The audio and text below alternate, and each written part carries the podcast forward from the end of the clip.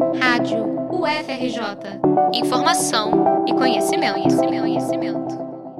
O mapa do ensino superior no Brasil, divulgado em maio de 2020 pelo Instituto Semesp, mostra o perfil do estudante universitário brasileiro: mulheres, brancas e com idade entre 19 e 24 anos. Segundo o estudo realizado, a maioria das vagas das universidades são ocupadas pelo sexo feminino, que estuda em instituições privadas à noite, fez o ensino médio em escola pública, mora com os pais e tem que trabalhar para ter uma renda de até dois salários mínimos. De acordo com o levantamento, 57% dos estudantes matriculados em instituições de ensino superior são mulheres. Nos cursos de licenciatura, por exemplo, elas ocupam 71,3% das vagas, enquanto que nos cursos de bacharelado, esse número é de 54,9%. Já nos cursos relacionados à área de saúde e bem-estar, elas são 72,1% dos estudantes. Além disso, as mulheres são maioria nas áreas de ciências sociais, jornalismo e informação. Elas são predominantes em cursos de pedagogia, ocupando 92,5% das vagas, serviço social, ocupando 89,9%, nutrição, 84,1%, enfermagem, 83,8%, psicologia, 79,9% e fisioterapia, ocupando 78,3% das vagas. Ao contrário, quando analisamos os cursos voltados para exatas, como ciência da computação e as engenharias, por exemplo, predominam homens, chegando a 90% dos estudantes matriculados. Conversamos com a pesquisadora do Núcleo Interdisciplinar de Estudos sobre Desigualdade, NIED, Flávia Eduarda Rocha, para tentar entender o porquê isso acontece existe uma pesquisadora que se chama Paula England e ela estuda justamente se há ou não uma tendência das mulheres irem para cursos mais masculinos e uma tendência dos homens irem para cursos mais femininos.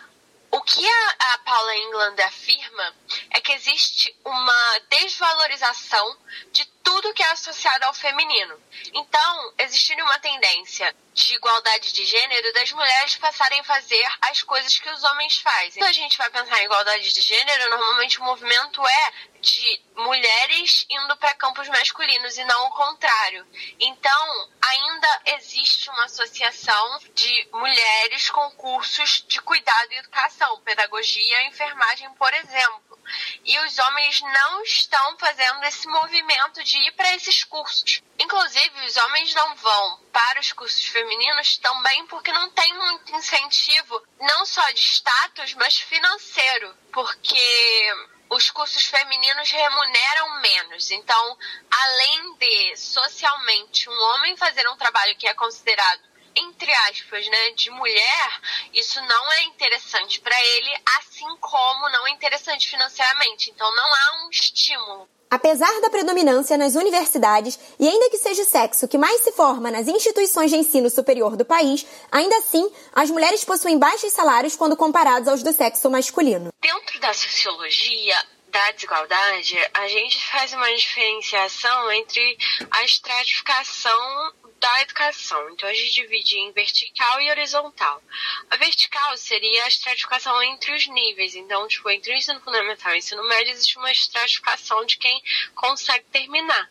Agora, existe também uma estratificação horizontal, ou seja, diferentes cursos de diferentes universidades. Então, uma diferença entre quem estaria, por exemplo, em, passaria para assistência social e quem passaria para medicina. Quem passaria para medicina estaria numa vantagem social, certo? E as mulheres continuam tendo salários mais baixos em relação aos homens porque elas estão justamente desfavorecidas dentro da estratificação horizontal, porque elas se concentram em cursos que remuneram muito menos do que os cursos que os homens se concentram.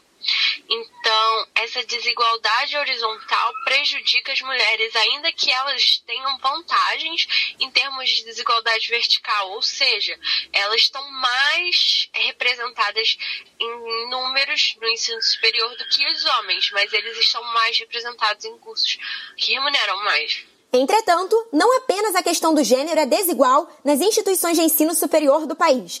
É igualmente importante se atentar à problemática da cor dos universitários que ocupam a maioria das vagas nas universidades. 55% e 48,8% são brancos nas entidades privadas e públicas, respectivamente. Em contrapartida, estudantes negros ou que se declaram como tal ocupam apenas 11% das vagas nas públicas e 7,9% nas privadas. Além disso, os dados mostram que apenas 14,7% dos jovens entre 18 e 24 anos que se autodeclaram pretos e 11,7% dos que se autodeclaram pardos estão matriculados em uma graduação.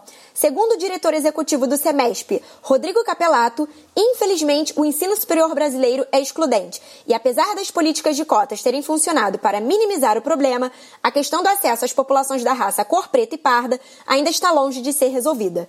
Aqui é Natália Maneiro para a rádio da UFRJ.